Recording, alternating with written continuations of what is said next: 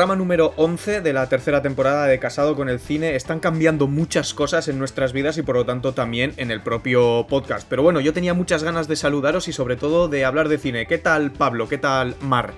¿Qué tal, Iker? Muy buenas, encantado de estar de nuevo por aquí, que nos hayas invitado otra vez a tu espacio. Pero que mi espacio, es que...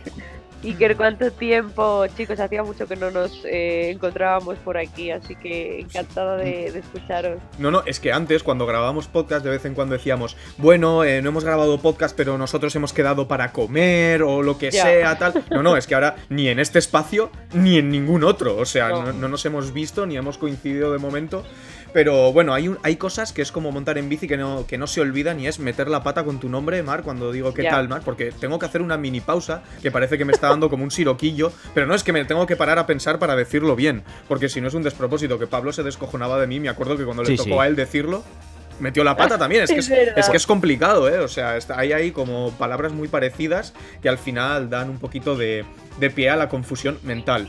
Eh, bueno, eh, hemos cambiado un poquito el formato, lo estuvimos hablando ayer, que por fin hoy domingo nos podemos eh, juntar a grabar y es verdad que yo le veo ya un poquito de poco sentido de momento al formato de programa cortito de 20, 30 minutos comentando las noticias con un pequeño debate. Lo que tenemos ganas es de juntarnos y hablar de todo lo que hemos hablado durante este tiempo de cine y de series que probablemente hayamos visto bastante, aunque no yo por lo menos no me he enterado de prácticamente ninguna noticia, aunque hay algunas que me, que me están quemando ahí un poquito y sí que quiero comentarlas con vosotros. Pero primero quiero que me comentéis un poquito algo que hayáis visto que os haya apasionado. Primero algo que hayáis visto, que hayáis dicho, esto hay que comentarlo nada más empezar. Que empiece quien quiera, que como buen perro guía ciego, yo voy así. empezad vosotros, no, no, os puedo ver para que alguien levante la mano y empiece, pegaros entre vosotros. pues mira, de, de series, eh, obviamente. acaba de meter un puñetazo Pablo Omar. Ha empezado él a lo loco y ya está. No, pero, pero voy, a, voy a comentar algo que, además estamos viendo todos, que es, eh, que es la última temporada de, de Succession, que seguro ah, que nos está a todos apasionando, porque es. Uf, diría que la más emotiva, la más emocional, la, más emocional, sí, la, la palabra es emocional, es la más emocional donde por fin eh, no vamos a hacer spoilers, obviamente, y ya haremos un especial cuando acabe Succession, porque ha sido de las series que más nos han marcado en los últimos años, pero sobre todo está siendo una temporada en la que eh, florecen esos sentimientos que parecían mm, completamente escondidos en otras temporadas eh, en los personajes eh, principales, que a priori eras, eran seres bastante fríos, bastante cautos, bastante calculadores, pero en esta temporada sí que se está viendo una vertiente, una ramificación de, sus líneas argumentales completamente diferente a lo que veníamos viendo en los, bueno, en, toda, en el resto de temporadas, en las temporadas anteriores, y por eso me está pareciendo una temporada a nivel emocional, como tú dices, Siker, absolutamente sensacional. Me está gustando mucho, tengo entre comillas, ganas de que acabe, pero para ver cómo es el desenlace de la serie, pero eh, por otra parte ninguna gana, lógicamente, de, que, de que finalice, porque es una de las series que más he disfrutado en los últimos años y que esta última temporada está siendo claramente distinta a las anteriores y aún así está siendo una obra maestra. Mm. La verdad es que yo creo que está siendo una temporada em, muy buena para hacer el cierre de, una serie que tanto nos ha gustado, ¿no? Em, al final cambia, como dices tú, Pablo, un poquito de tercio, ¿no? Y, se centra a lo mejor en, eh, pues en otros temas, o quizá no en otros temas, pero sí darle otro enfoque, ¿no? Más emocional, más, más pegado a, los sentimientos y la verdad es que yo estoy disfrutándola muchísimo. Entre semana me está costando encontrar tiempo para ver siempre el episodio del lunes y entonces estoy como toda la semana sufriendo hasta que llega el fin de semana y lo puedo ver, pero, la verdad es que merece la pena y, no sé, creo que está siendo una temporada magnífica. Y es que lo que mejor hace es esa coherencia que, lleva, porque aunque haya cambiado de tercio y ahora los personajes estén em, siendo más emocionales, eh, está mm. súper bien eh, llevado por el guion, o sea, es totalmente coherente y esa explosión funciona muchísimo mejor. Obviamente el capítulo 3 de la temporada ha sido eh, uno de los capítulos que más nos han emocionado de toda la serie. Y eh, hay una cosa que a mí me fascina de, de todo el equipo que hay detrás, que a lo mejor no sé si os habréis fijado que en ese capítulo hay un momento que tiene un plano secuencia muy largo, que es brutal, pero en el momento de la grabación, porque de esto sí que me he informado, mira, para una cosa de la que me informo la voy a contar, y es que grabaron eh, muchas cosas en plano secuencia, porque al final los eventos que, que, ocurren es muchísimo mejor vivirlos con ellos en un plano secuencia para vivirlo en primera persona, tal cual están aflorando esos sentimientos, pero se dieron cuenta de que em, en el montaje funcionaba mejor eh, cortar ese plano secuencia y poner escenas en en medio y lo hicieron. Entonces, em, esa valentía de tomar esa decisión cuando ya tienes grabado un plano secuencia que a nivel de premios, a nivel de tal, te puede dar una repercusión mayor, pero sacrificas eh, lo que puede hacer sentir la serie por esa cosa técnica que ya se han currado, pero ese cambio a mí me hace pensar, joder, que la serie se merece todo lo que está teniendo, porque es una serie que ya no solo está haciendo las cosas bien, sino que se está arriesgando en algunas cosas y le está saliendo muy bien. Yo ese capítulo lo disfruté pero vamos, eh, es una serie que tengo claro que voy a volver a ver, ya no solo por este capítulo, porque ya pensando en esto, tengo otros capítulos como una fiesta de cumpleaños en la anterior temporada, que me parecen capítulos que son absolutamente brutales. Entonces, en casa de Kendall, ¿no? En el superpiso de Kendall, que luego se presentan los hermanos y demás, sí, sí. Eso es. Eh, eh, siempre con una. Siempre eh, en todo momento, en todo capítulo, con una trama que tienen que esconder, hablar con unos, no hablar con otros. Eso siempre está ahí flotando, incluso en esta temporada, por mucho que sea más emocional, siempre hay algo mayor que, que está ahí dando vueltas. Y yo creo que es una, serie que funciona muy bien. conozco gente que, además sé que escucha el podcast y escuchar este podcast que la está empezando ahora, que llevan tres capítulos y, joder, me hago, un lío al principio con los nombres, con tal, y le digo, bueno, tú date unos capítulos más, que esto es HBO, y ya sabemos que en los primeros capítulos hay que darle ahí un poquito de, margen para conocer todo. Hay, el mejor ejemplo que se me ocurre es Los Soprano, que hasta que no, no ubicas a toda la familia y empiezan a haber tramas de cada uno y los conoces a todos, cuesta un poquito pero una vez entras, eso es un despipore. Y aquí pasa un poquito igual. Cuando ya conoces incluso a todos los secundarios, porque en esta temporada, por ejemplo, ya los tenemos a todos ubicados. No está viendo y cada vez y salen un poco y dices, ah, tal, no sé qué. O sea, ya los tenemos a todos ubicadísimos y esa es la satisfacción también de una serie así que te demanda un poquito. Yo no he visto todavía Dark, no demanda como Dark, que la gente decía que había que tomar notas y tal, pero sí, sí demanda un poquito de atención y de poner un poco de tu parte y eso siempre es súper satisfactorio. Así que nada, pues haremos el especial de Succession porque como veis podríamos hacerlo ahora mismo sin que se hubiese acabado la serie.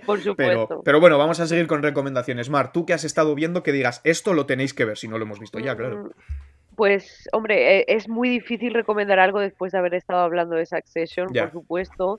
Em, pero sí que es cierto que eh, he visto una serie que creo que está en Movistar Plus, si no me equivoco, em, que se llama Happy Valley.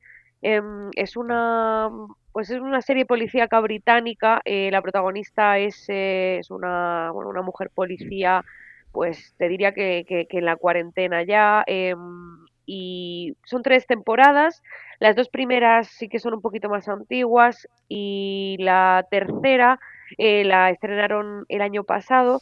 Em, después de, pues no sé si eran como siete u ocho años eh, de parón, porque bueno, uno de los personajes era un niño y, y, los creadores de la serie querían esperar a que ese niño creciera para poder seguir dando vida al, al personaje.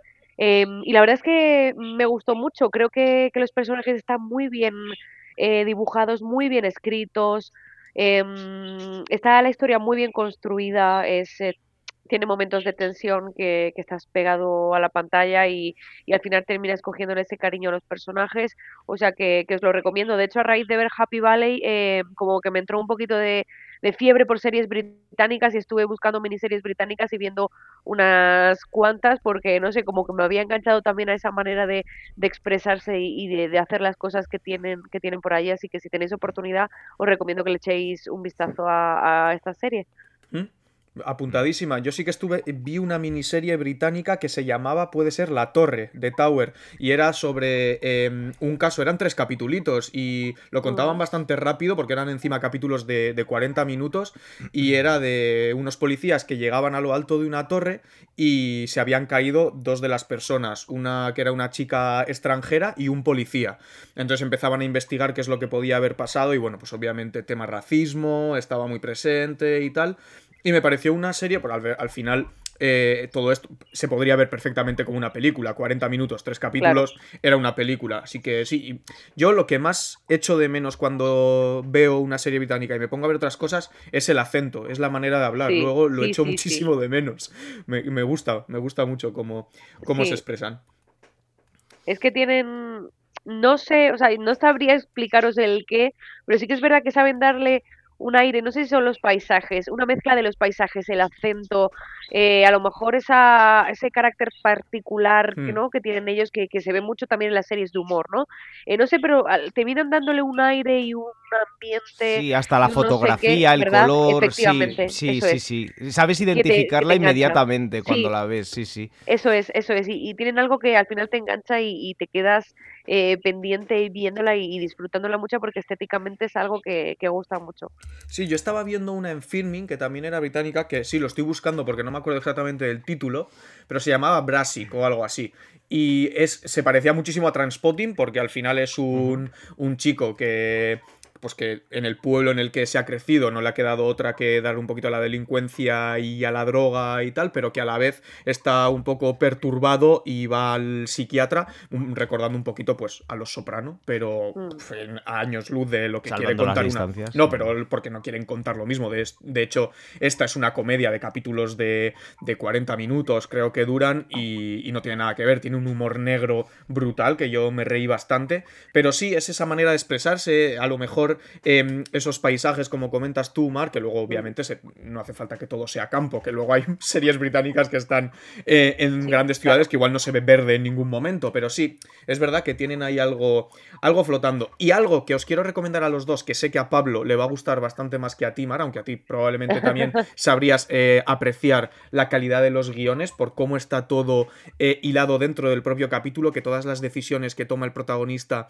tienen repercusión que va eh, teniendo sentido hacia el final del capítulo y es nada más y nada menos que Larry David. No sé si la has empezado a ver, ah. Pablo, pero yo voy ya, pero ya voy por la, por la quinta temporada y es que está todo muy, muy, muy bien hilado. En los guiones son absolutamente eh, brutales. Como toda la decisión que toma tiene repercusión en algo y además como tú ya sabes cómo es el rollo de la serie, claro, estás todo el rato pensando, vale, ¿y esto que ha hecho ahora? ¿Qué cojones va a pasar con esto que ha hecho? Y bueno, si ya en Seinfeld nos gustaba George, que obviamente está 100% basado en Larry, David, es Larry David, pues aquí el personaje es mucho más egoísta, mucho más eh, de todo. O sea, es un antihéroe, bueno, ni héroe ni nada, es un antimierdas. O sea, soy yo, soy yo, Iker. Eh, por eso te va a gustar más, sí, porque te vas a sentir identificado con muchas cosas. Pero no, porque no es una, no es una maldad de eres un desgraciado, porque hay muchas cosas que hace que se ve que él lo hace sin querer en plan, toma decisiones que igual lo está intentando hacer con, buena intención, aunque el espectador está viendo de te estás equivocando, aunque lo estés haciendo con, con, tu mejor intención, estás metiendo la pata. Em, sí que es verdad que, que se le ve esa inocencia en algunas cosas. Luego, pues obviamente tiene muchísimas, muchísimo, muchísimas salidas, que creo que ya en un podcast anterior os lo conté, que se confunde de vaso con la madre de una amiga suya y bebe del vaso de la madre y, le dice, y, le dice, la madre, oye, pero que ese es, es mi vaso y hace... ¡Ah!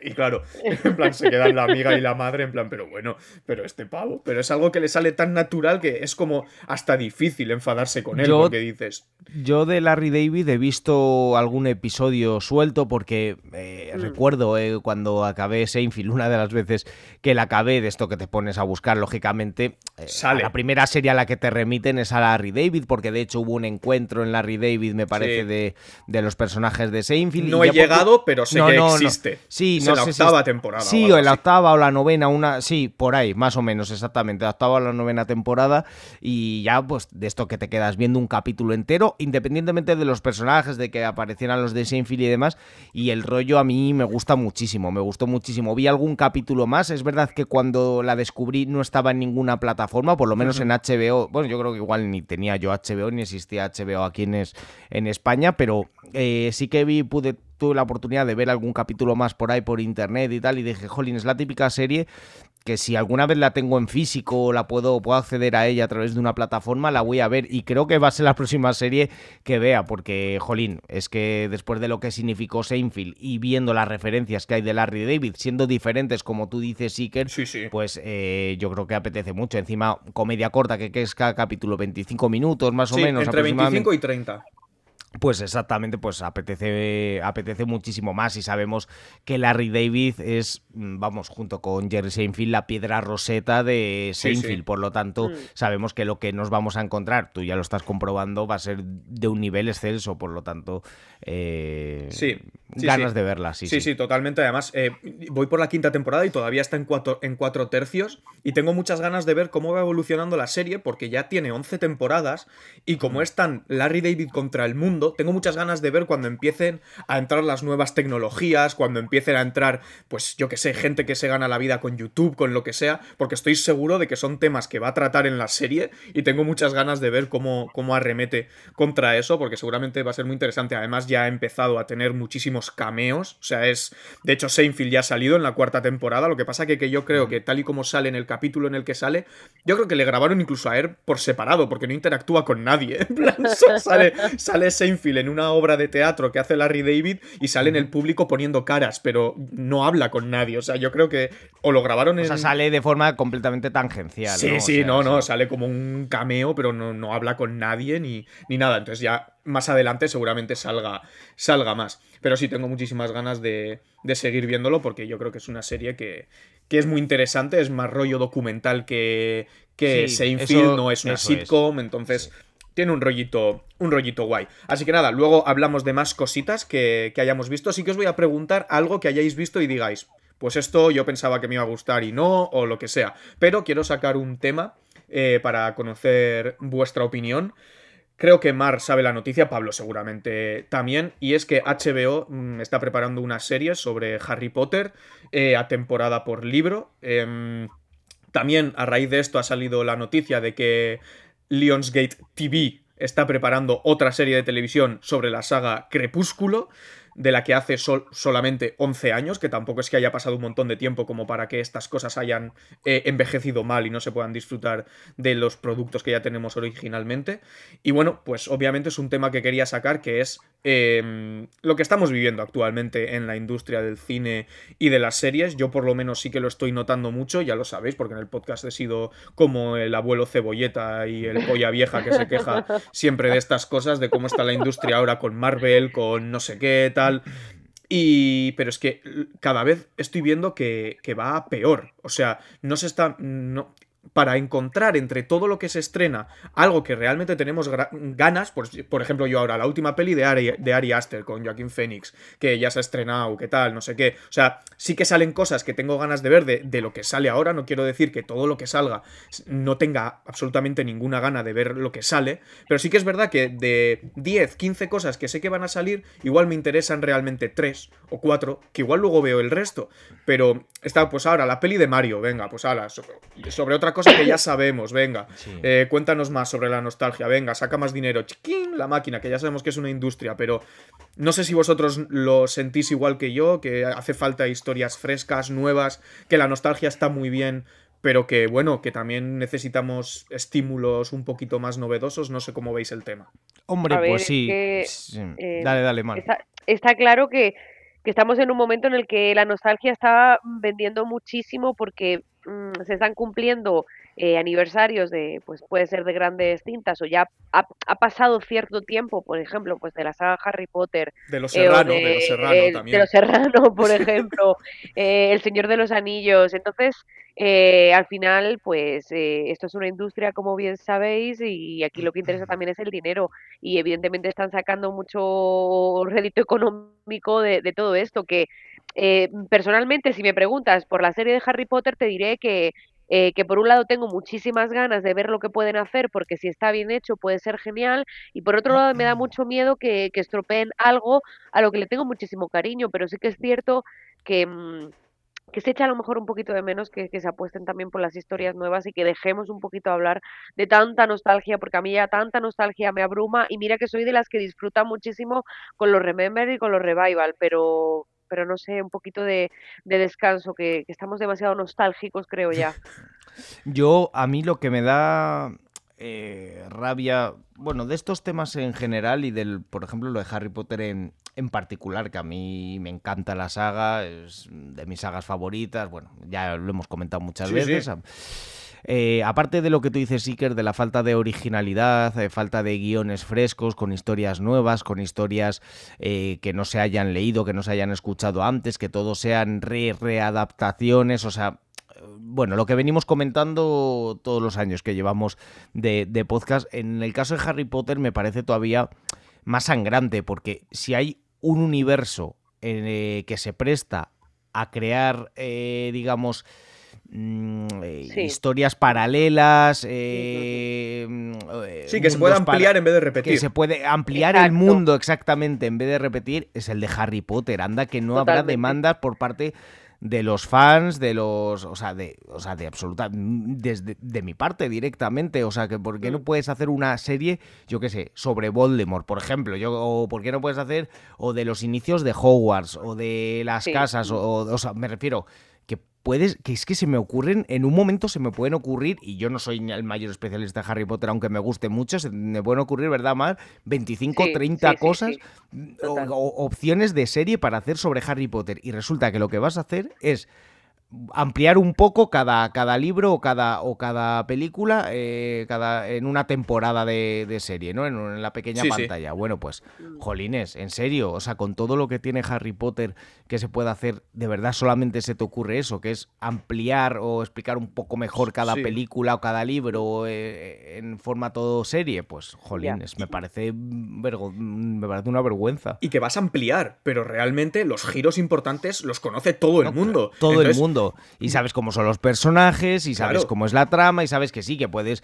Detalles que en las películas no, no se cuenten y en los libros sí, bueno, lo que tú quieras, ¿vale? Eh, digamos que es ampliar un poquillo entre comillas, o, meter más el bisturí en lo que ya conocemos, vamos a decirlo así. No es ampliar, es meter el bisturí en lo que ya conocemos, pero ya está, ahí se acaba. O sea, no sé, me parece vergonzoso. A ver, yo con esto obviamente no quiero decir que no se estén haciendo películas diferentes y películas o series que estén contando cosas nuevas porque las hay. Simplemente que es verdad que las razones, como ha dicho Mark, ya las sabemos, que al final es el dinero lo que mueve y sabemos que son cosas que se van a comentar y que probablemente incluso nosotros mismos o yo mismo que lo estoy criticando acabe viendo muchas de estas cosas. O sea, es que es así. Y luego encima, si estamos metidos al final en el mundillo, queremos hablar de ello, claro, yo no puedo hablar de la serie de Harry Potter cuando se estrene sin habérmela visto, porque se me caería la cara de vergüenza.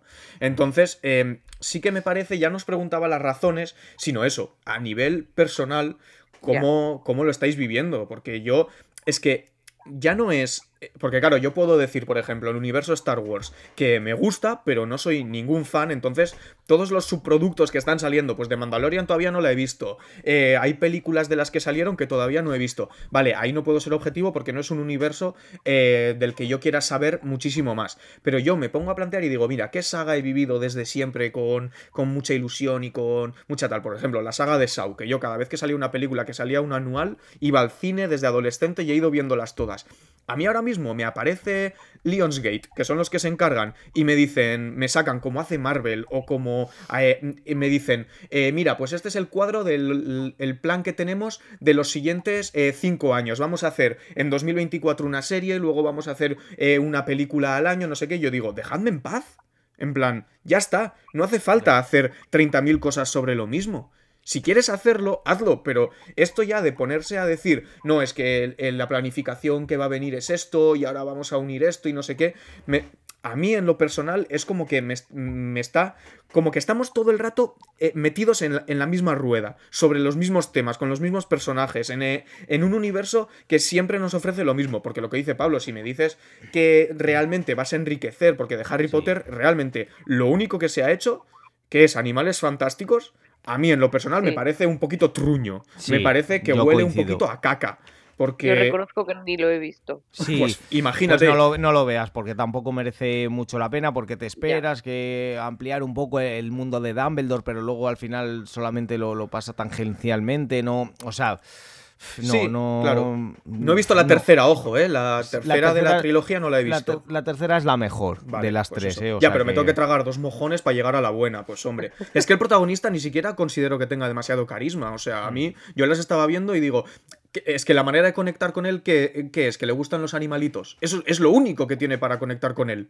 En plan, ¡ah, qué majo! Que le gustan los animalitos. ¡Ay, qué simpático! Me cae bien. Pues hombre, como, como manera de empatizar con un personaje me parece un poquito pobre. O sea, con todo lo que nos hizo empatizar Harry Potter, bueno, aunque yo nunca me he considerado el elegido. Pero bueno, eh, no sé, a partir de ahí pero bueno, quería comentar un poquito con vosotros porque sí que es algo que como que me cansa mucho. Y eso, incluso pensando en universos que me gustan mucho, digo, es que con lo que satisface sentarte en una sala de cine y disfrutar de una experiencia nueva y que te sorprendan, eh, no sé, me parece como que se está perdiendo un poquito, mm. un poquito eso.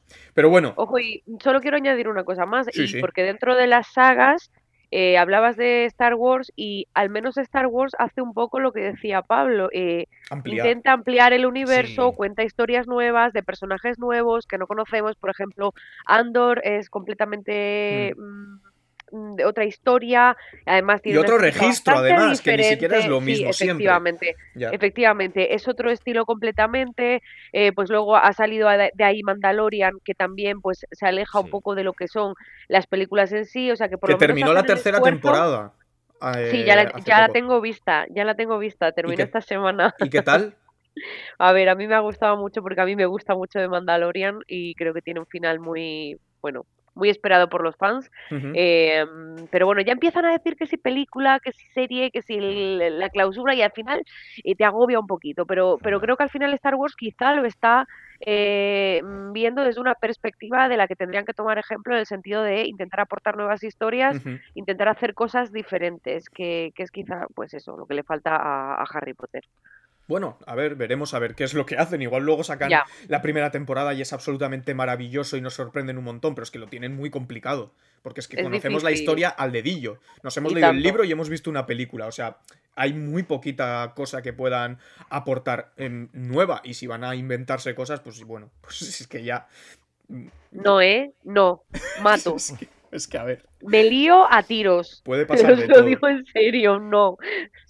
Bueno, ya lo, ya lo, iremos, ya lo iremos comentando. Otro tema que quería comentar, sobre todo con Mar, porque sé que Pablo tiene menos problema con esto, es que una película que hemos estado comentando, sobre todo era Pablo siempre el que traía información sobre esta película, es la nueva de Scorsese, Killers of the Flower Moon, y ha salido la noticia de que la película va a durar 3 horas y 26 minutos. Bueno, pues como, como el irlandés, como el irlandés exactamente. Claro, Pablo sé que no tiene problema con esto. Yo, en general, tampoco. Sé que Mar tiene un una ligera mm, cruzada personal con las películas largas. Entonces, quería preguntarte, porque sí que me parece un debate interesante, porque claro, está, está claro que si la película es mala, aunque dure 40 minutos va a ser una puta mierda. Pero si la, si la película es buena, ¿también te molesta esta duración o podría mm. durar 5 horas?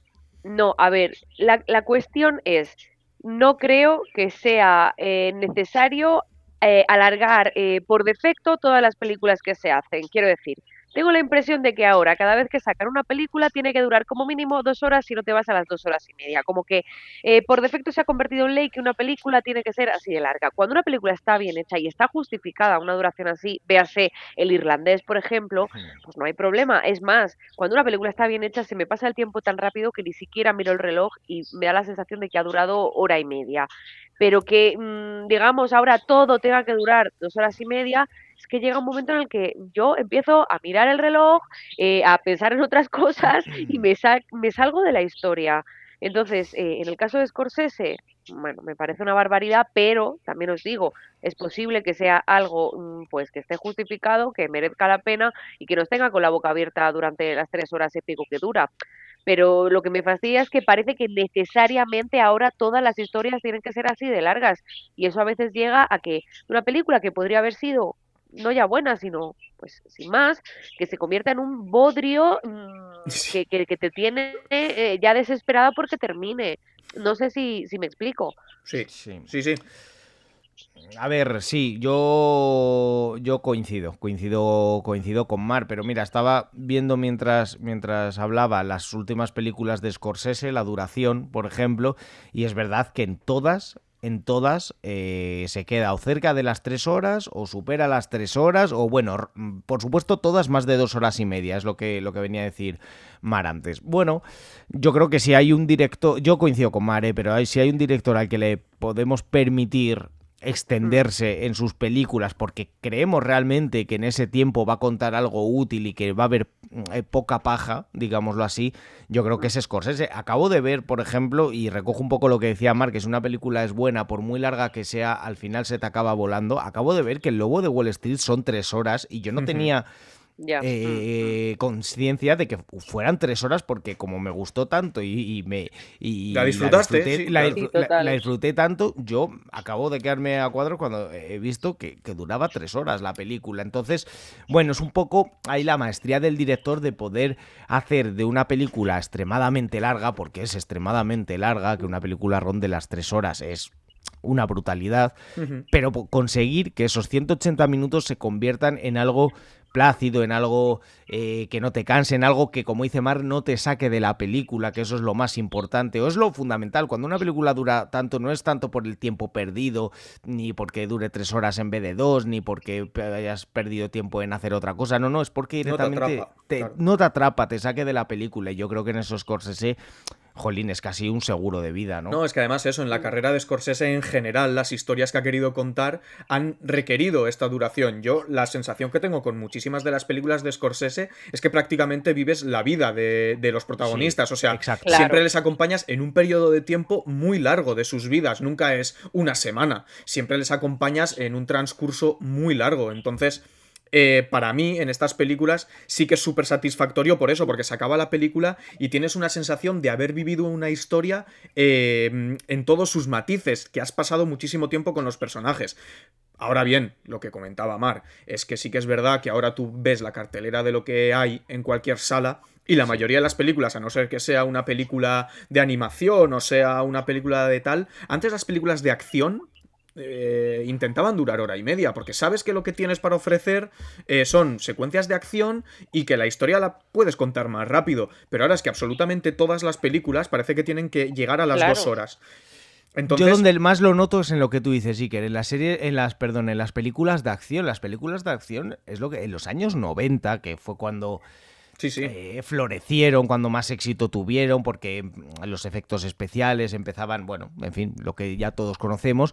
Es verdad que era raro que una película se fuera más allá de la hora 45 y ahora en general tú ves cualquier película de acción y dura la que menos dos horas, entre dos horas y cuarto y dos horas y media, cuando Jolín, que no quede reduccionista lo que voy a decir, pero bueno, has visto una escena de acción y entre comillas ya has visto todas. Me refiero que no hace falta, que no es necesario extenderla eh, extender la película tanto, creo yo, sobre todo siendo de acción. Si me dices de otro género, te lo puedo comprar, como suelen ser las de Scorsese, pero en concreto las de acción, ahí y, con acción me refiero no solo a películas de acción, acción 007 eh, eh, y demás, sino películas Marvel, películas, ya me entendéis, ¿no?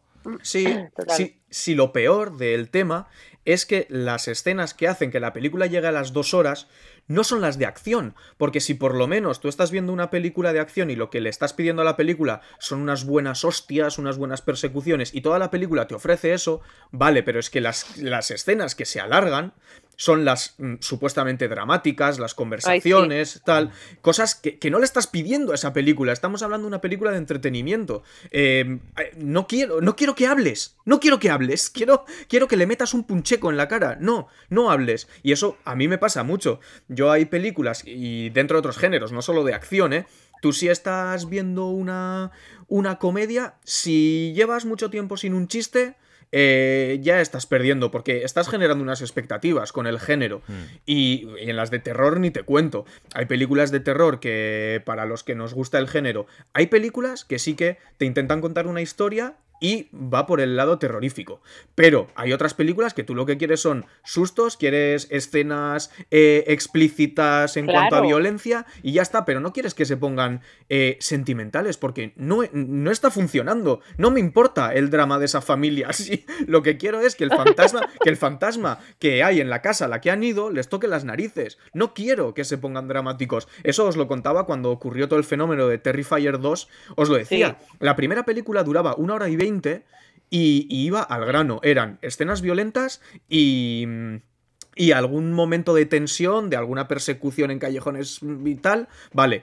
Pero es que la segunda película duraba dos horas y pico y te metían un drama de la familia protagonista, aparte de que son películas de serie B, por lo tanto las interpretaciones dejaban bastante que desear, por lo tanto peor todavía, porque era imposible entrar, es que no te importaba, tú querías ver mm, despropósitos que la película los ofrece, pero ya en vez de durar hora y media de despropósitos, que es lo que quieres, dura dos horas y veinte con un drama que no te importa. Entonces, en, ese, en esos casos, para mí sí que es una pérdida de tiempo, porque no estás viendo lo que le estás pidiendo a la película.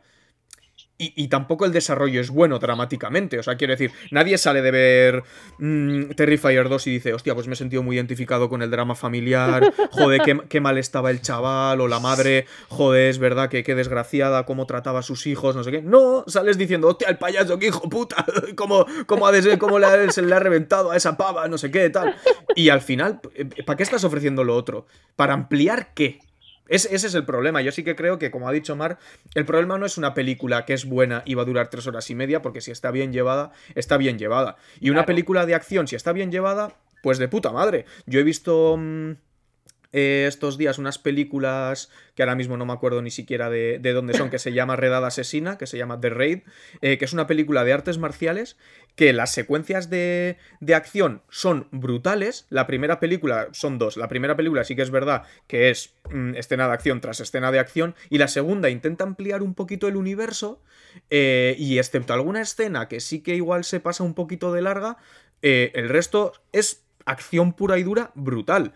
Entonces, ahí funciona, pues oye, si, si, las escenas de acción son la leche y dura dos horas, si no te has sacado de la película, que es lo que decía Pablo, ya está. Es que al final está funcionando. El problema es cuando dices, oye, se van a callar ya y se van a poner, se van a montar en el coche y se van a poner a liar la parda. Pues al final es lo que, lo que requiere. Pero bueno, no vamos a arreglar la industria, ¿no? No. Mm, yo creo que no. Que nos paguen si quieren que la arreglemos. estaría, no está tan fácil para.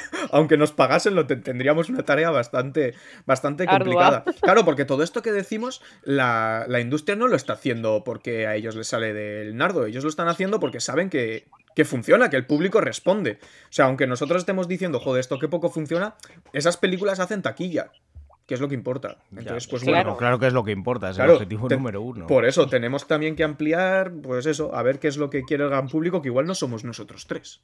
Que también. No, y al final es que esa, esa disyuntiva o esa doble cara, ¿no? El cine como producto que vendo para eh, obtener un beneficio o el cine como obra artística mm, con la que quiero expresar algo y que la gente disfrute. Entonces Mm, claro, es que yo creo que nunca es ni uno ni lo otro, ¿no? Está siempre como a medio camino y hay títulos o directores o productoras o lo que sea que caen más de un lado y otros que caen más del otro.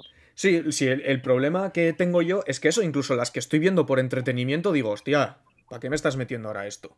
Si, si he venido a entretenerme, tío pues al final e, es lo que hay. Pero bueno, eh, a ver, algo que hayáis pensado que, os iba a gustar, que hayáis visto en este tiempo y os haya parecido un, poco mierdo. ¿Tenéis algo en la cabeza? Mm. Yo, mm. mira, es que últimamente como tengo poco tiempo, eh, estoy intentando ser como muy selectiva con lo que veo, pero sí que es cierto Em, que a raíz de, como os decía, de Happy Valley empecé a buscar miniseries británicas para ver, a ver un poco, mm, porque tenía un poco mono de todo esto, ¿no? Entonces, em, vi recomendada por ahí El Incendio de Disney Plus, que es una miniserie, yo creo que tiene cuatro capítulos, algo así, Em, que la protagoniza David Tennant, eh, bueno, que es protagonista de, una de las versiones de Doctor Who, eh, sale también en Harry Potter, creo que hace de Barty Couch, uno de los, de los mortífagos, y la verdad es que tenía muy buena pinta, era un thriller así muy misterioso de pues una familia que muere en un incendio y a ver quién es el culpable. Y al final se quedó un poco mm, como en Telefilm de Antena 3 un domingo por la tarde. Mira que David Tennant es una, me parece un actorazo, eh, su interpretación era lo único salvable,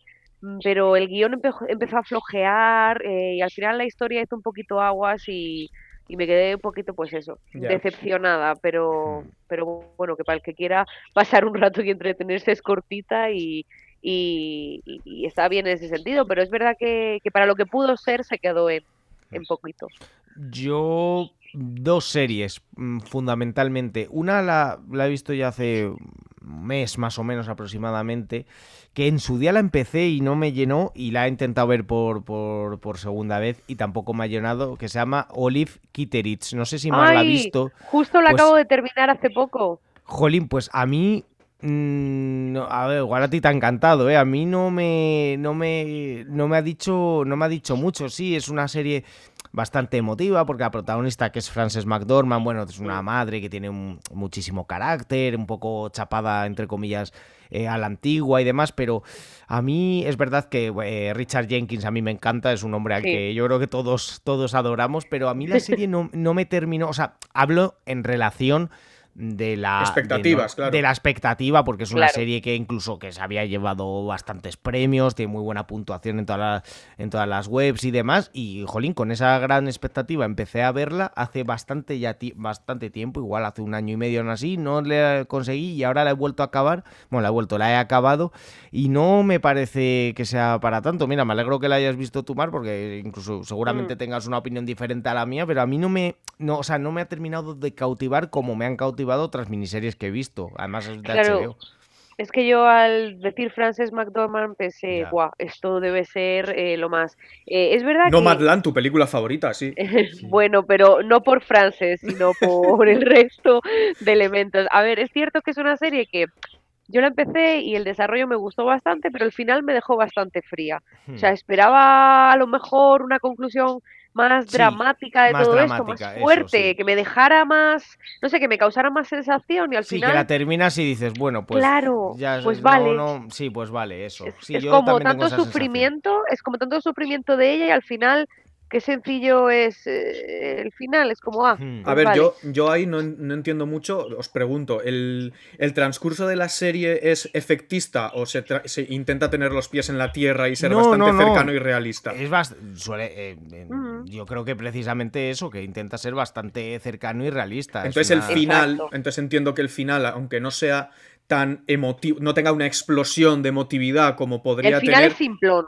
Es simplón el final, es lo que a mí me parece. La sensación con la que yo me quedé es como, pues imagínate que estamos hablando de una serie en la que un personaje está sufriendo muchísimo y de repente un día se levanta y dice, ah, pues si la vida es maravillosa, no voy a sufrir tanto. O sea, da esa sensación. Es, me parece tal cual lo que dice, lo que dice. Vale, vale, entiendo. Entonces no es por donde yo pensaba que podía ir. Vale, vale. Y luego, y luego otra serie que he comenzado a ver, pero que la he dejado porque no. Es una comedia, pero que a mí no. También lo mismo, la empecé a ver porque eh, porque había recibido buenas críticas, incluso premios también y tal. Y además el protagonista me gusta mucho como actor, que lo veíamos en Ozark, que es Jason Bateman. Y la serie es, eh, no sé si la habéis visto, Arrested Development. Yo no la he visto, pero ah. la tengo en la lista añadida. Sí, yo también. Arrested Development, que a mí eh, pues tenía unas expectativas también bastante altas. Bueno, es una serie que es entretenida, es una sitcom que los capítulos duran, pues, no sé si llega a 22 minutos, es decir... Sí, la sitcom al uso, sí. La sitcom al uso, es verdad, pero no me ha terminado de... O sea, que no esperaba que fuera una, una carcajada la, la, serie, pero hay otras series que tampoco lo han, lo han sido, como Community, por ejemplo, pero Community me, me, gusta mucho, me gusta mucho. Y esta me esperaba algo similar y para nada, no... O sea porque sí, es una sitcom, pero luego también tiene bueno, cosas de familia, un poco más serias, o sea, no, no, yo creo que no acaba de definirse bien lo que es y reconozco que me ha decepcionado y me fastidia porque también tenía bastantes expectativas puestas, hombre, tampoco, quiero decir, tampoco me senté a verla pensando que iba a ser Seinfeld, entendedme, pero que sí que por las críticas que había recibido, por los premios y demás, mm, tenía buenas referencias y al final también me ha decepcionado un poco y la he dejado de ver, de hecho, así que un mm. poco de decepción. Tengo ganas de ver Malcolm in the Middle otra vez. ah, yo he visto alguno que otro, como está en Disney Plus, he aprovechado para ver alguno. Y la verdad es que es, es, que es genial, de verdad. O sea, eh, la vuelves a ver y es que te ríes como, como la primera vez o incluso más, porque yo creo que al final con los años ve las cosas de otra manera y, es genial. ¿eh? tengo ganas de verla, ¿sabes por qué tengo ganas de verla? Porque me gusta mucho, porque creo que en su día la vi salteada por completo todos los capítulos, entonces creo que vi, creo que vi, llegué a ver, creo que vi todos los capítulos de la serie, estoy convencido, pero no los vi en orden, entonces me apetece verlos en, en, orden de cuando Francis, que con una época que estaba en el ejército, otra que estaba en el rancho, otra que tal, o sea, que veía capítulos eh, por suelto, pero me apetece verla toda, toda seguida eh, en el orden en el que se emitieron, vaya. Yo tengo ganas de verla porque de hecho sé que la he visto y me acuerdo de cosas, pero tengo un recuerdo muy vago, entonces cuando la vea, yo creo que para mí va a ser prácticamente como verla de nuevo. O pues sea, qué suerte porque es... O sea, de verdad, ¿eh? Porque sí, la tengo ubicada, todos nos sabemos la canción, o sea, lo tenemos ahí, pero sí que es verdad que en mi caso eh, me acuerdo de muy poquitas cosas, entonces cuando la vea va a ser como verla eh, de nuevo. Pues, Pablo, te quería decir de Arrested Development que, joder, por ejemplo, lo de costar encontrar su camino a Community, a pesar de que la primera temporada es buena, cuando ubica su tono y empieza ya a saber, a ser consciente de cuáles son sus puntos fuertes y los explota bien, es en la segunda. Entonces no sé si a Arrested Development le puede pasar lo mismo, porque igual empezó a recibir buenas críticas en la, en la segunda o en la pues tercera. No, es que no lo eso sé.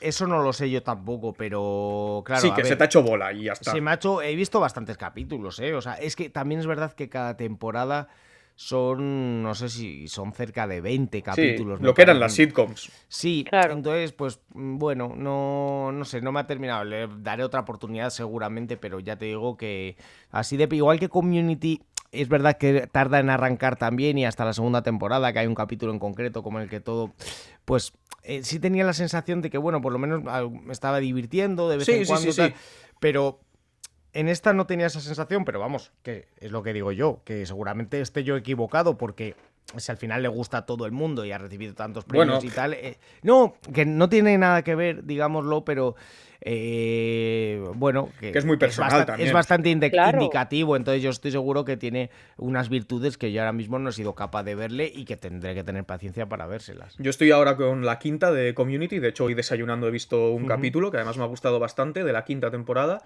Eh, y bueno, la noticia es que es, un chiste recurrente en la serie, que tiene muchos chistes recurrentes, pero siempre decían eh, seis temporadas y una película. Bueno, pues parece que esa película Mm, va tomando forma. O sea que bastantes ganas. Sí, lo que pasa que espero que sea con todos los personajes que empezaron la serie. Mm, no lo sé, es que yo todavía no he, terminado la serie, entonces no sé qué es lo que, lo que puede pasar. Pero bueno, yo algo que me decepcionó lo vi ayer, o sea, tal cual. Y como sabéis, con, con mi eh, maldición de comprar todas las cosas antes de saber si me van a gustar o no, pues encima la tengo, la tengo en Blu-ray, o sea que es lo que hay. Es? es? la película... No, no, no, no, creo. Es, es, algo que os pilla bastante lejos. Es el, el reboot de una saga que se llama Wrong Turn Wrong Turn, eh, que la primera película aquí se tradujo a Kilómetro 666, maravilloso. Ah, y el resto de películas salieron directamente, porque hay creo que seis eh, las otras salieron directamente a mercado doméstico. O sea, ni siquiera, ni siquiera salieron en cine ni nada. Y las, eh, las titularon en vez de Wrong Turn, Camino Sangriento. Espectacular, obviamente. Bien. Entonces, bueno, las originales eran sobre unos paletos que vivían en los bosques que, pues por unos vertidos químicos y porque al final eran como borbones y hacían cosas entre ellos, pues habían acabado deformados y tal. Iker, por favor, que nos van a cerrar el podcast. Bueno, sí, claro. el, el episodio 11 de la temporada temporada 3. Si nos lo cierran, bueno, para cuando nos lo devuelvan, eh, será cuando coincidamos para grabar otra vez, así que tampoco pasa nada. Eh, o le cambiamos el nombre, Casados con el cine, y ya está, y hacemos otro. Eh, y eso, que pues hay unos excursionistas que van allá al bosque y pues estos tienen que comer también, y lo pues matan y se los comen. Entonces, la primera película sí que era como un poquito más seria, pero luego el resto pues ya sabían que funcionaba la casquería y uno de los villanos que tenía una risa así como graciosa y tal, pues hicieron despropósitos. Entonces, esta peli salió pues no sé si sería 2019, 2020 o, o 2021, ¿no? la verdad es que no lo sé, pero es bastante nueva. Y bueno, pues es una, una, saga que a mí la recordaba con simpatía. No son peliculones, ni mucho menos con esa descripción, os lo podéis imaginar, pero yo les tenía cierto cariño. Y esta película, aparte del problema que hemos comentado ya, que rozaba las dos horas, una hora y 57 minutos, cuando para una peli de estas características mm, no lo requiere, eh, es una película como muy seria, Em, aquí, como os he comentado, eran deformes, que tenían cierta gracia, cierto carisma los villanos. Aquí es como una secta que son como muy normales, todos incluso guapos. Son como incluso guapos los de la secta. Y es, es como, no, no tiene nada que ver. Eh, haberla llamado de otra manera y que no fuese un reboot cuando no tiene absolutamente nada que ver, excepto unos excursionistas que se pierden y hay unos que los intentan cazar. Ya está. Entonces, la película tenía alguna escena que sí, me llevé las manos a la cabeza en algún momento porque tenía alguna cosa así impactante, sobre todo al principio de la peli, pero luego era como, si esto no va a ningún lado, si no me importa la protagonista, si la matan ahora y me da igual, y que se acaba la peli y no pasa nada. Entonces la disfruté. Pues bueno, hacía tiempo que no veía una peli así, un slasher, tal, y bueno, estuvo guay, se veía bien, era un Blu-ray. En plan, es, la virtud era esa, que se veía bien, bueno, sí, agradable. Bueno, por pues lo menos. Pero claro. entraba bien el DVD en la Play. sí, en plan, en plan no, no se doblaba el Blu-ray ni nada. Bueno, fue agradable, hombre, tampoco fue en plan dos horas tiradas a la basura, pero sí que fue decepción, las cosas como son. Entonces, pues bueno, esas han sido las decepciones. Y antes de preguntaros otra cosa que recomendéis, os comento algo que he leído que a mí pues son cosas que, me hacen ilusión porque es sobre Deadpool 3, que dentro de lo que viene siendo el universo Marvel, bueno, yo es un personaje que sus películas he disfrutado mucho, me he reído y me parece que tienen su justa medida de historia y de despropósito que, es lo que le pedimos. Y bueno, pues está ahí Hugh Jackman con su lobezno que ya lo despidió en Logan, pero en esta Deadpool 3 va a salir otra vez Hugh Jackman haciendo ese personaje y bueno, lo que dice Ryan Reynolds, que es pues, el máximo exponente de estas películas, es que le ofrecieron a Hugh Jackman una versión de Lobezno que hasta ahora no se ha visto. Entonces que Hugh Jackman, pues hombre, eso le anima a seguir jugando un poco con el personaje. Y que también es importante que lo van a meter dentro del universo y van a respetar pues toda la saga X-Men, todas las películas de Lobezno y sobre todo Logan, que es una película que para Hugh Jackman fue muy importante con el personaje porque era como su adiós, em, mm. su película más adulta del personaje y que quería respetar eso. Entonces bueno, para mí son todo buenas noticias porque tanto el personaje de, de Lobezno me gusta bastante y sobre todo Deadpool, estoy esperando esta película, pues mira, de las cosas que salen mm, dentro de lo que es la industria que tanto he criticado en minutos anteriores, pues esta me, me, me apetece apetece bastante verla. No sé si tú, Mar, estás emocionada, no sé si tú, Pablo, ni siquiera las has visto. Emocionadísimo. A mí Deadpool es un personaje que me encanta porque me he reído muchísimo con sus películas Em, y estoy con muchas, muchas ganas de esta Deadpool 3, sobre todo también por la, aparición de Hugh Jackman y, todo esto, así que tengo la verdad es que muchas ganas de, que la estrenen. Hostia, otra noticia es que estoy viendo con K otra vez las películas de Marvel desde el principio, las del UCM. Hostia, así las hemos estado viendo después de, llegar del curro, por la noche, después de cenar. Hostia, igual me he dormido en casi todas, ¿eh? En todas le he tenido que decir, bueno, la, paramos y la seguimos mañana, porque de verdad, me, me quedaba dormido en todas, incluso en, Capitán América Soldado de Invierno, que por lo menos tiene así como de película de espías, es como una película un poquito más intensa, más compleja, no, no, eh, a tomar por culo también, o sea, imposible, en dos partes las estoy viendo, como si fuese una serie. a ver, yo tengo que decir que cada vez me estoy desconectando más de, del UCM, porque, no sé, es que están estancando tantísimas cosas que que ya no solo no doy abasto, es que como que han dejado de interesarme, ya. ¿sabes? Porque las principales historias de los personajes que más me gustaban es que ya están prácticamente contadas y están como alargándolas por alargar y es como... Hombre. Pues estoy súper desconectado, o sea, si me preguntas ahora qué es lo último que ha salido del UCM, es que no lo sé. Pues lo último que ha salido, que yo sepa, no sé si habrá salido algo más, era la, tercera de Ant-Man, puede ser. Quantum ah, que no la he visto. ¿Ves? Pues ni la he visto. No, no, claro. Y creo que la siguiente es Guardianes de la Galaxia 3. Esa es posible que la vea, pero porque eh, Guardianes de la Galaxia en sí son unas películas que, me gustaban porque eran bastante divertidas y eran un poco distintas al resto. Pero pero me siento bastante desconectada de, del UCM con lo que con lo que ha sido para mí. Hay otro hay otro oyente del podcast que me gusta mucho llamarlos oyentes del podcast cuando son mis amigos que por, que por eso que por eso lo oyen, pero aquí en el podcast queda mejor decir que son oyentes del podcast que me mandan mensajes tal y me cuentan cosas. Ya uno de ellos me ha dicho eh, yo voy a ver eh, la tercera de Guardianes de la Galaxia en el cine y si ya no me eh, entusiasma no creo que vuelva a ver de momento las siguientes que vayan sacando al cine, porque ya no ya no ya no tiene el mismo tirón que antes. Hombre, ahora yo creo que van a sacar, no me acuerdo cómo se llama, de Marvels, puede ser, como que van a volver a juntar a distintos personajes que han salido en series, en pelis tal, y es como una unión, otra yo vi el tráiler y no me dijo nada, dije yo esto no me está contando nada. Es verdad que no he visto ni la mitad de las series o como para saber quiénes son los personajes que salen, pero no, no estoy muy interesado de momento. Pero... No sé, creo que me voy, me voy a bajar del barco. Si no tienes tiempo, Mar. Del UCM, por eso. ahora. tengo, ahora tengo que priorizar. O, sea, te, cuesta ver Succession, vas a ver Marvel. Ya. Mm, por eso que no que, que, ya está. Se acabó. Está complicado. Renuncio. Pues nada, para terminar, una recomendación más. Peñardo, a ver qué tenéis en el saco de recomendaciones. O en la bolsa, ya no sé cómo era. ¿eh? Llevamos tanto tiempo sin grabar. Bolsa. bolsa, pues a ver qué hay en, el, en, la bolsa de recomendaciones. Pues mira, en mi bolsa quiero recomendar, porque normalmente hacemos recomendaciones. ¿Dónde, Mar? en, mi bolsa. En tu bolsa, vale. En mi bolsa, pero tipo canguro, ¿vale? Pablo y yo tenemos las recomendaciones en nuestra bolsa, es cortal. vale, pues yo es tipo canguro. Pues en mi bolsa em, quiero recomendar, porque normalmente nos centramos mucho a lo mejor en productos de grandes plataformas, em, y quiero romper una lanza por una serie eh, que produce Radio Televisión Española que se llama La Caza, que tiene tres temporadas. Eh, de hecho, creo que acaba de terminar de emitirse eh, la tercera temporada, La Caza Guadiana. Em, y es una serie que, mm, que, comencé a ver pues hace como dos o tres semanas. Cada temporada se centra en un caso policial distinto. Y creo que va creciendo. O sea, empieza con una primera temporada que no está nada mal, pero bueno, que le ves ciertas, bueno, ciertos problemas.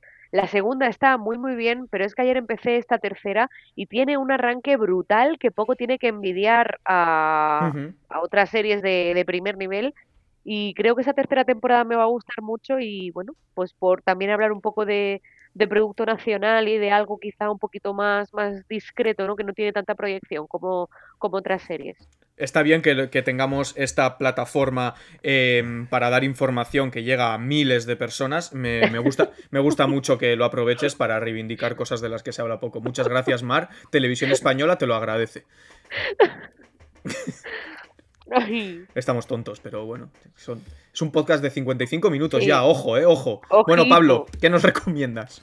Pues al margen de la recomendación de Mar, que como siempre en Radio Televisión Española nos encontramos el mejor, el mejor contenido audiovisual, quería recomendar una serie de Disney Plus que eh, sí, es de. No, es de Apple, perdón, de Apple. De Apple TV. Eh, de Apple TV. Es que ya la he visto hace algunas semanas que se llama Severance. Eh, ah. Oh, tiene muy buenas críticas. Tengo muchas ganas de verla. Muy buena muy, muy buena, muy, muy buena, protagonizada por Adam Scott, que sale en Parks and, Recreations. También sale John Turturro. ¿Qué tal los DVDs eh, que compraste en Nueva York de Parks and Recreations? Mira, los tengo aquí, mira, los estoy tocando en este momento. ¿Y los puedes meter en algún reproductor para poder verlos?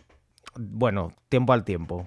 Tiempo al tiempo. pero ¿hace cuánto que hemos vuelto de Nueva York? Bueno, pero si es que fue, vale, vale, si es que fue, fue comprarlos y acto seguido salir la serie en HBO. Por lo tanto, bueno, pero lo importante es tenerla. ¿Y la has visto en HBO?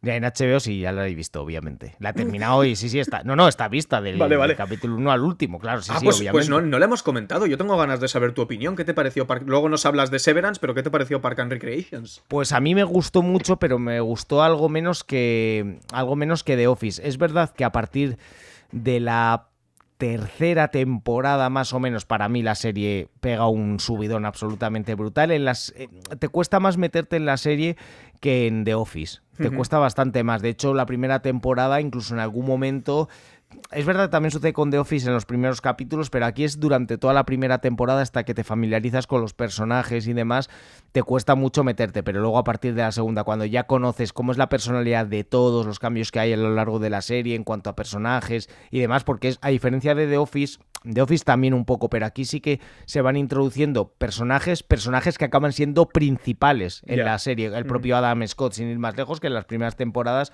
no aparece. Entonces, pero a partir de la tercera temporada me parece que es una serie bestial, una serie bestial y que le recomiendo a todo el mundo. De hecho, tiene personajes absolutamente de culto, como el jefe de la, de la oficina, eh, que se llama Ron, el del bigote y demás, que es, que es graciosísimo sin pretenderse, bueno, pretende serlo, pero que decir, el personaje no pretende ser gracioso porque es un tipo serio, así típico americano, eh, republicano, que bebe whisky, que es un macho tal, y que es tremendamente gracioso sin querer serlo porque siempre está muy, muy serio. Y nada, a partir de la tercera temporada es una serie, una serie muy muy buena que os recomiendo que veáis. Perfecto, apuntado. Y luego la que estaba recomendando es Severance, la de Apple TV que a mí me costó empezarla, de hecho vi el primer capítulo y la dejé un poco apartada y luego hace poco la volví a retomar y ya me la vi toda del tirón y me parece una de las mejores series que yo he visto en el último año de largo, ¿eh? de verdad, es una serie brutal, id con la mente abierta cuando la, cuando la veáis, sé que siempre lo hacéis, pero en esta... Gracias, compañero. Es un poco es un poco, no, no voy a decir un poco Black Mirror, pero sí ese, ese aire sí que lo tiene, por lo tanto... Hombre, el, que eh, vea, el que vea la portada que tiene la serie y no vaya con la mente abierta, porque la portada eh, da bastante... no recuerdo ahora... Pues sale ah, sí, sale él con uno, como, como en la, cabeza, abierta, como escritorio, Con la cabeza abierta, como si fuese con un pelapatatas o algo así, como si le quitas la piel a una patata y dentro del escritorio con él trabajando ahí. Sí, sí, ya ya me acuerdo. Pues efectivamente, bueno, que podría ser perfectamente la portada de un capítulo de Black Mirror. Exactamente, por eso digo que al final. Pues la serie va de eso. La serie va mucho de eso. De un pela patatas, perfecto. Sí, exactamente. Tiene alguna, alguna actuación estelar, la del propio John Turturro, la de Christopher Walken, que también sale, es menos protagonista que Turturro, que Adam Scott, lógicamente, pero también sale por ahí. Bueno, os recomiendo que la veáis porque es muy, muy buena, de verdad. Os va a gustar mucho. Es una serie eh, no sé cuántos capítulos tiene, yo no sé si llega a 10 episodios. La, la, serie además no son de una mm. hora, son de 40, 45 minutos. bueno, eh, está bien. os recomiendo que la veáis porque merece muchísimo la pena y ha sido una de las de los grandes descubrimientos para mí de este 2022, por cierto, en la dirección Ben Stiller, sorprendentemente, que nunca lo hubiéramos, lo hubiéramos lo hubiéramos imaginado en la no es el creador, pero sí uno de los directores de la serie y la verdad que hay que darle su parte alicuota de mérito porque la serie es fantástica, os recomiendo que la veáis. Ben Stiller cameo en Larry David también, por ejemplo. Es que es un sale muchísima gente. Larry David que contó con su padre, con Jerry Stiller en, Seinfeld, sí, lógicamente. Sí, sí, y que ellos Constanza que un cameo que me, hizo mucha gracia en Larry David es el de, David Schomer, David eh, Ross eh, de Friends. Ah, Ross de Friends. Swimmer, el que nada, exacto. Pues me hizo mucha gracia porque como tenían la rivalidad entre las dos series, tal, me hace mucha gracia que salga. Además tienen ahí como enfados, no tiene nada que ver con Seinfeld y Friends, pero tienen como ahí riff y rafes y me hacía, me hacía mucha gracia. Porque te lo imaginabas que era Seinfeld contra Friends. Exacto, exacto. Y obviamente, bueno, ya sabemos el resultado de ese combate. No empecemos, ¿eh?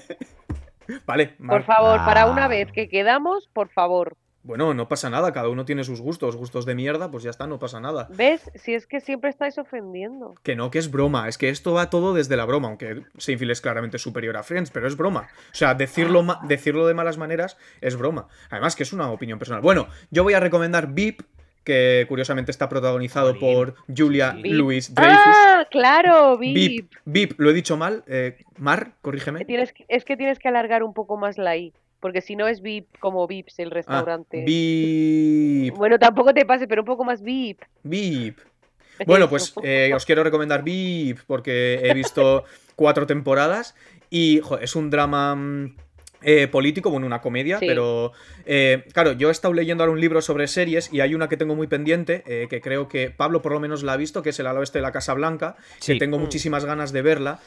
Y en el propio libro, ya estaba hablando del ala oeste de la Casa Blanca, tal, y, y, hablaban de VIP, porque decían que era como la versión, pero en, con todos los personajes siendo cínicos, egoístas, pero eh, más es comedia, ¿no? Es comedia, es comedia, sí, sí, es comedia. Entonces, em, claro, yo después de haber visto VIP, que a mí me hace muchísima más gracia, pues que la gente sea un poquito más tirando a la realidad, que todos somos un poco más cabroncetes, tengo la sensación, después de haber leído esto y haber visto VIP, que en el, perdón, VIP, que en el ala oeste de la Casa Blanca eh, van a ser todos como muy bonachones. No sé si estoy en lo cierto o no, Pablo, tú que la has visto, no sé si En el ala oeste, sí. son muy buenos todos, o la mayoría. O sea, no, eh, a ver, porque pintan la política estadounidense como que todos fue Sí, sí, o sea, tal cual. El diagnóstico es súper preciso. Hombre, sí, hay alguno. Quiero decir, no es House of Cards, que, es, Lo, que es lo opuesto, digámoslo así, es lo contrario. Pues VIP es eh, una comedia, porque House of Cards es un drama, pero aquí es que es un despiporre, eh, todo les sale mal, eh, lo intentan solucionar, pero siempre para sí. Si tienen que pisar 30 cuellos por el camino, los pisan, les da igual todo. Y es la serie que más insultos originales tiene por minuto que yo he visto en mucho tiempo. Pero insultos no. Eh, fucker. No, no, no. Insultos de. Pero elaboradísimos. O sea, los guionistas. Yo creo que tenían guionistas para lo que es eh, el devenir político de lo que puede pasar. Y luego en la sala de al lado, solo tres guionistas ideando insultos. Para meterlos luego en los diálogos. O sea, brutal. Y eso, y está, está muy bien, yo os la recomiendo porque además como veis yo estoy recomendando generalmente ahora series un poquito más cortas porque con el trabajo y tal es lo que mejor me viene, pues para mientras como, eh, por, la mañana tal, pues me viene mejor este tipo de cosas. Aunque también estoy viendo que no la he terminado y me vais a pegar por estar viéndola ahora, eh, Chernobyl. Estoy viendo Chernobyl ahora. Ah, jolín. Joder. Más tarde. Bueno, son solo tres capítulos, ¿eh? O sea que... Son cinco, son cinco. Tres, perdón, son solo... Tres son los que me quedan. O sea, he visto menos de la mitad. Sí, perdón, sí, sí. Pero bueno, me está gustando mucho. He visto dos capítulos y ya solo con esos dos capítulos eh, es que hay, un, hay una manera de hacer las cosas muy, muy buena. Es tremebunda. Muy, muy buena. Y además, pues todos sabemos que cuando algo sabemos que está basado en hechos reales, todo lo que vemos nos llega un poquito más porque mm. decimos, es que no está tan desencaminado de la realidad. ¿eh? No, no, es que ni mucho menos. Es que la gracia la gracia, entre comillas, de Chernobyl pues, es. Qué, mal qué mal traída la expresión, ¿eh? Es precisamente lo fiel, lo fidedigna que es con respecto a lo que sucedió en la realidad, que fue una desgracia, pero es que la serie creo que lo refleja perfectamente. Por eso también fue eh, reconocida por todo el mundo. Lo o sea, el final del segundo capítulo una angustia muy real. El final del segundo capítulo, aquí no hay muchos spoilers, pero el final es cuando mandan a, unos a ver cuánta radiación hay en el agua debajo de tal, mm. porque tienen que desconectar, tienen que desconectar algo. Y se les empiezan a apagar las linternas, se empiezan a oír las respiraciones entrecortadas y se acaba el capítulo sin nada de música en los créditos, para que te, para que te quedes ahí tú con tus pensamientos y te cagues en todo. Entonces me parece que toma unas decisiones muy, muy, muy inteligentes. Y bueno, pues hasta aquí el podcast de, no sé si de, de, la semana, del mes o de cuando sea. Desde luego son 65 minutitos ahí buenos, guapos, que os dejamos aquí. De hecho, vamos a hacer la prueba con vosotros oyentes, los que, los que quedéis. Eh, vamos a dejar este podcast, un poquito de edición al principio, un poquito de edición al final, pero vamos a dejarlo sin música de fondo. Vamos a ver cómo aguantamos con nuestras voces y eh, Manolete de fondo. Seguro que súper bien. Por eso, vamos a ver, porque al final yo creo que el mundo del podcast lo que mola es acompañarnos en nuestros devenires eh, cinematográficos. ¿Qué os parece a vosotros? Como, eh, pues obviamente que no es mi podcast, que siempre hacemos la broma, pero es el podcast de los tres. ¿Os parece bien esta decisión? Porque no os la ha comentado fuera de micro. Lo podemos hacer aquí, una, una pequeña reunión. Sí, claro, por supuesto. A ver, a ver, si el contenido es bueno, da igual que haya música o no. Por lo tanto, vamos a probarlo. Y el contenido. Todo lo demás son artificios. ¿Y el, contenido, os ha parecido bueno? ¿Os ha parecido bueno? Excelso, vale. Excelso, sublime, superlativo. Perfecto. Eh, pues nada, son 66 minutos, así que Mar, si el producto es bueno, da igual la duración. O sea, va a ser bueno igualmente. Los aditivos sobran. he hilado bien, ¿eh? He hilado bien con un tema de, de, que hemos hablado antes. Bueno, muchas gracias por este ratito que hemos pasado, equipo. Gracias, Iker, gracias, Mar. Un abrazo, chicos. Chao, chao, chao, chao.